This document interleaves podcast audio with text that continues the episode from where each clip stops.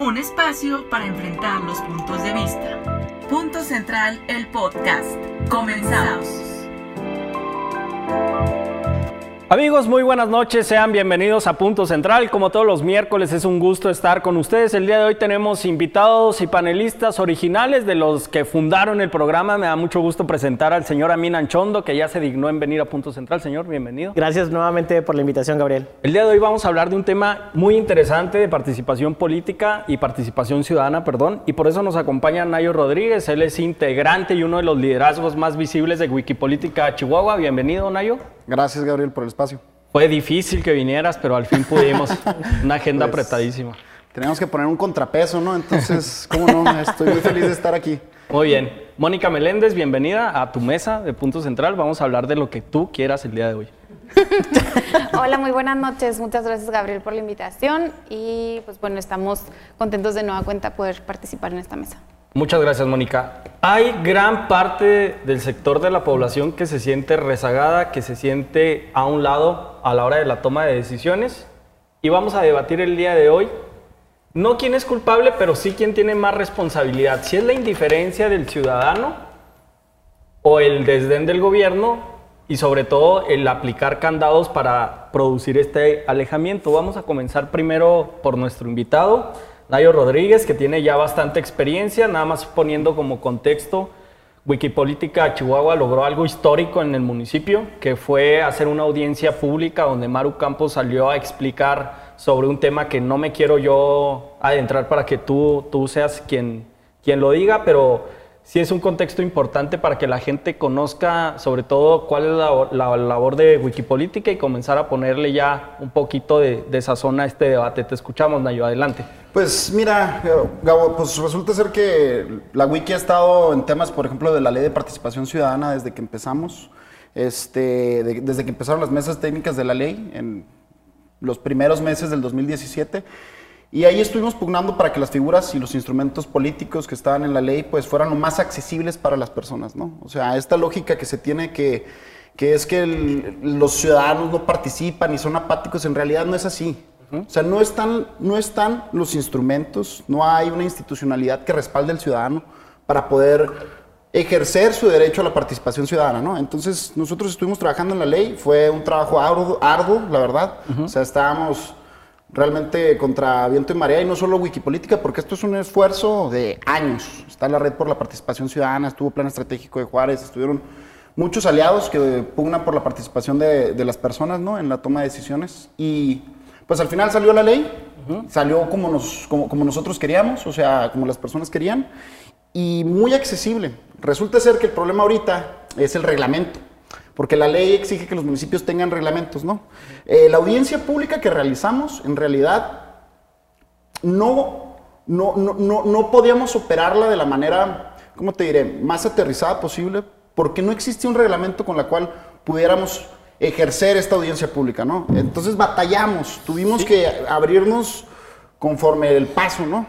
Porque incluso parecía hasta un evento protocolario del municipio, o sea, en realidad no vi, bueno, digo, lo digo así, me pareció muy bueno el ejercicio, pero sí, sí es cierto que faltaba esa reglamentación que era muy necesaria. Antes de continuar, Nayo ya fijó una postura muy relevante. Él dice que el ciudadano no es apático. ¿Tú coincides con eso, Mónica, que faltan instrumentos más que ganas del ciudadano de participar?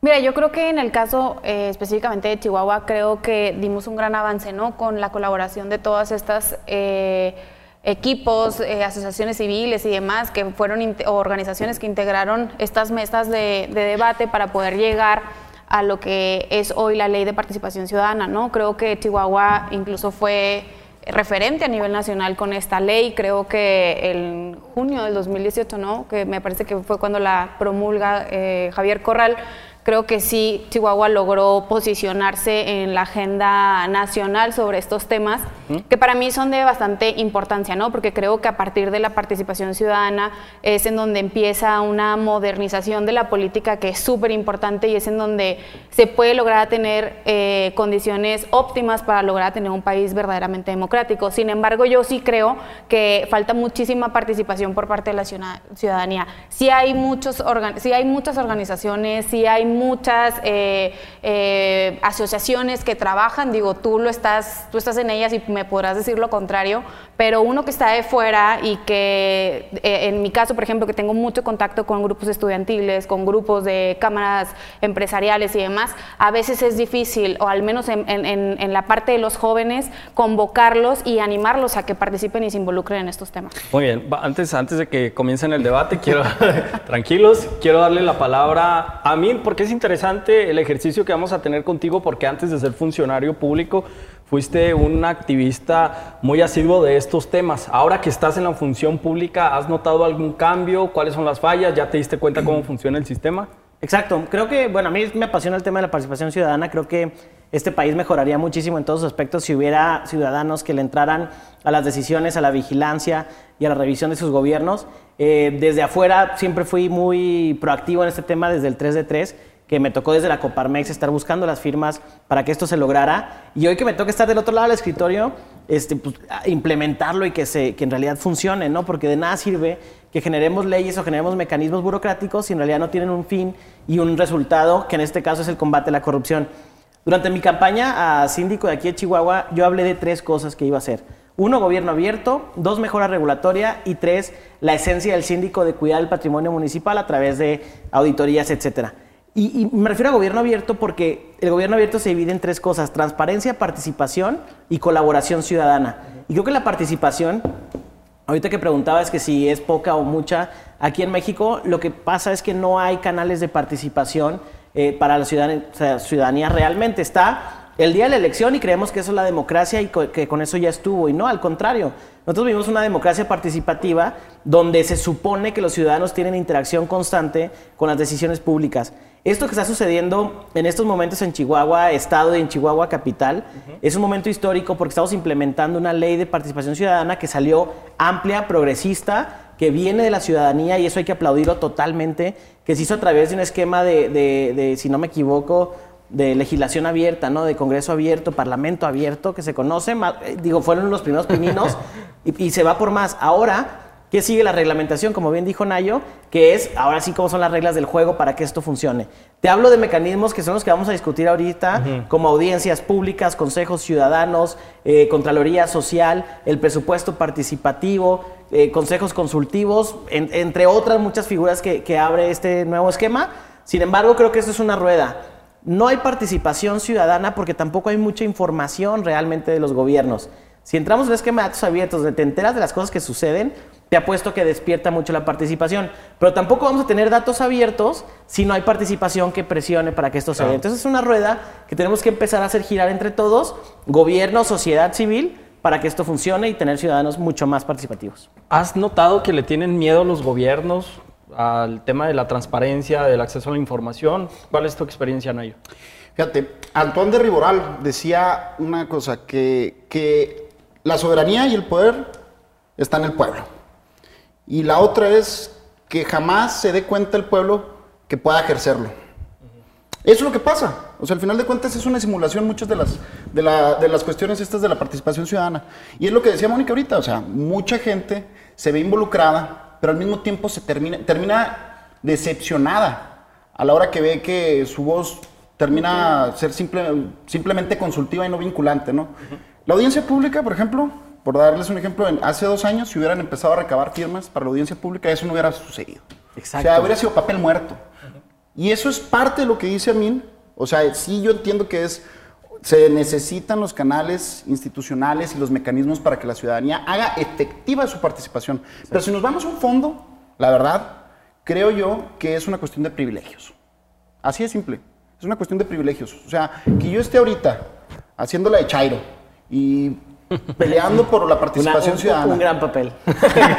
Lo haces muy bien. Se te, da, se te da la perfección. No, y vieran a todos los demás de la wiki. La cosa es esa, o sea, somos al final... Creo que los necesitamos. no, y somos chavos fresas. O sea, Hay Sí. que decirlo. Sí, sí, o sea, sí. somos fresas porque al final de cuentas contamos con una educación que nos permite llegar a, a- a- a entender muchas cosas. Tenemos conexiones con, con muchas personas por el mismo nivel socioeconómico en el que estamos. Entonces no le puedes pedir a una persona que vive en ladrilleras que se involucre en su comunidad de una manera políticamente activa si tiene que regresar a trabajar después de una jornada laboral De 12 horas. de 12 horas agarrando un transporte público pésimo. totalmente. Entonces es cuestión de privilegios. La gente, al final de cuentas, se trepa a este, a, a este trip y empieza a decidir cuestiones. Una, porque agarra conciencia social.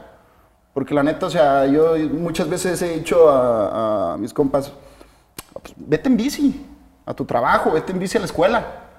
O sea, si empiezas a topar todas las cuestiones que estás viendo en la calle, cómo, está- cómo están las calles, cómo no respetan al peatón, cómo la gente va saliendo de sus trabajos cansados. O sea, si empiezas a ver un poco más allá de, de lo que viene a ser tu mundo, ¿no? O tu vida cotidiana, porque muchas veces caemos en esto, pues te das cuenta que te tienes que involucrar para cambiarlo, ¿no? Eso es precisamente lo medular. Hablan de participación ciudadana, pero yo coincido. ¿Cómo va a participar? Y aunque le pongas todas las herramientas y todas las disposiciones legislativas a una persona que labora 12 horas, que está más preocupado por llevar comida a su casa que por participar y por ir a una consulta, por ir a exigirle a su diputado. ¿Cómo vamos a romper esa barrera que es inmensa para algunos sectores de la sociedad? ¿Cómo lo podemos eliminar? Porque desde la desigualdad parte las pocas ganas que van a tener creer para participar, porque están más preocupados por vivir. Exacto, ¿no? Tenemos Ah, que, vamos quitando ese andamio de clasismo. sí, son realidades que tenemos en el país y que tenemos que enfrentar. Ahora, que, que gradualmente tenemos que ir quitando. Una, tenemos que incentivar la participación. Ahorita, imagínate tú que hubiéramos tenido la audiencia pública en la época de César Duarte. No, o sea, que juntando firmas pudiéramos sentar al gobernador a que nos rindiera cuentas. Sí, sería O maravilloso. sea, neta, tal vez no, se hubiera- no nos hubiera sucedido lo que nos sucedió. Ahora tenemos estos esquemas, hay que implementarlos bien. Y te voy a decir algo, y me gustó mucho algo que me dijo, no sé si ya lo dije en este programa o no, pero una analogía que me, este programa, que me dijo Eduardo, Eduardo Bojorquez de Transparencia Mexicana. La política es como una pelea de lucha libre. Se dan de sillazos, se escupen, se avientan, se dicen de cosas, pero al final ellos ya saben quién va a ganar.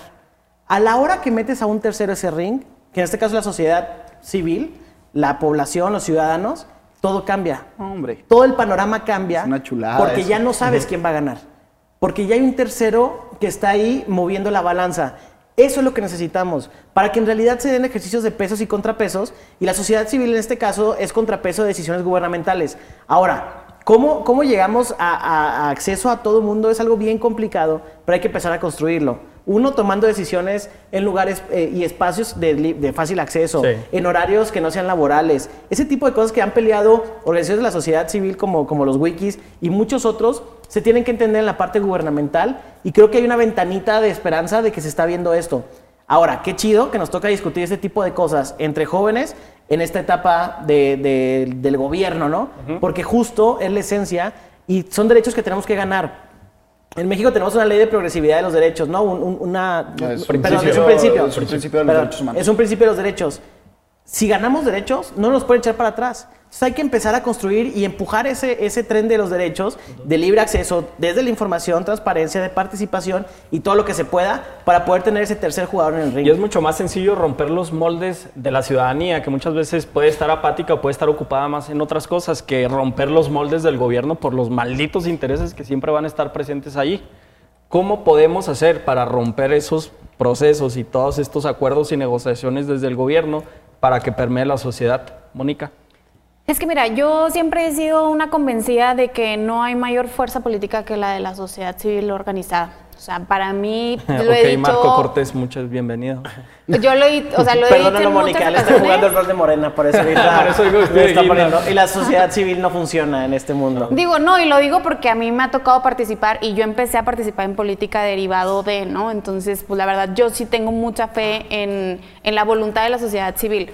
Por otro lado, yo creo importante este, que tenemos que empezar como dice a mí, pues gradualmente, ¿verdad? O sea, no podemos querer que, que las cosas sucedan de la noche a la mañana porque es un ejercicio que traemos atrasado de muchos años atrás. O sea, ojalá México, y como lo comentaban, ojalá esta ley, ojalá estos mecanismos, ojalá estos instrumentos se hubieran podido utilizar en gobiernos anteriores y apenas lo estamos viendo ahorita. Y sobre todo que también yo digo, eh, lo tenemos que ir haciendo y sobre todo porque México forma parte de tratados internacionales en donde la participación ciudadana es una de las de los objetivos fundamentales que hay, no nada más como Chihuahua, como México, sino a nivel mundial, ¿no? Creo que, creo que eh, en esa medida es como, como se puede ir garantizando la propia democracia y aparte yo creo que también eh, como ahorita comentábamos de que sí hay un sector de la población en donde su eh, nivel socioeconómico a veces es tan apretado y tan saturado que no le permite ya ni ganas tiene de participar. Pero a ver, también hay otro sector de la población que no se ve en las mismas situaciones y que muchos no le entran al ring. Ah, claro. Entonces, pues hay que empezar por ellos, ¿no? Porque en medida en la que se junten tres, y el día de mañana sean 20 y el día de mañana sean 200, pues obviamente va a ser una voz en donde va agarrando más fortaleza, ¿no? Y los acuerdos o, o la exposición de, de- de situaciones eh, adversas, como lo comentaba Mint, pues se pueden exponer de una manera más fácil, ¿no?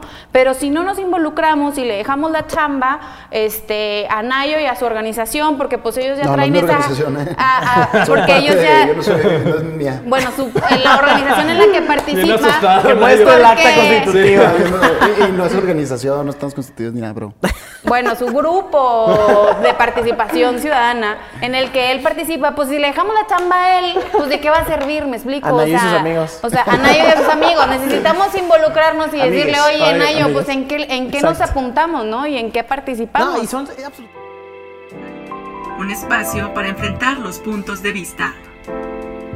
Nos vemos en el próximo punto central.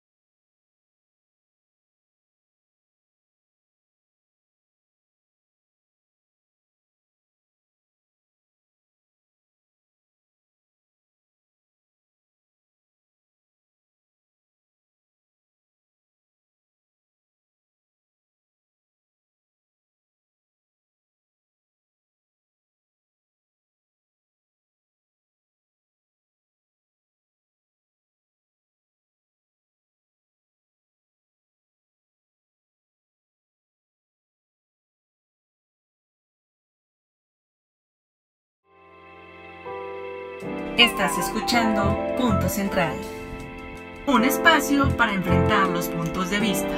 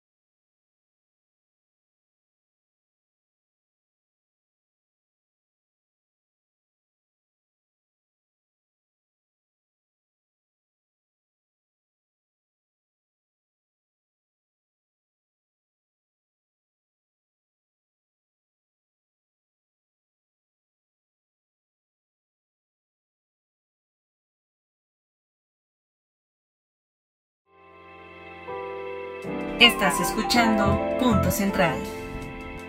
Un espacio para enfrentar los puntos de vista.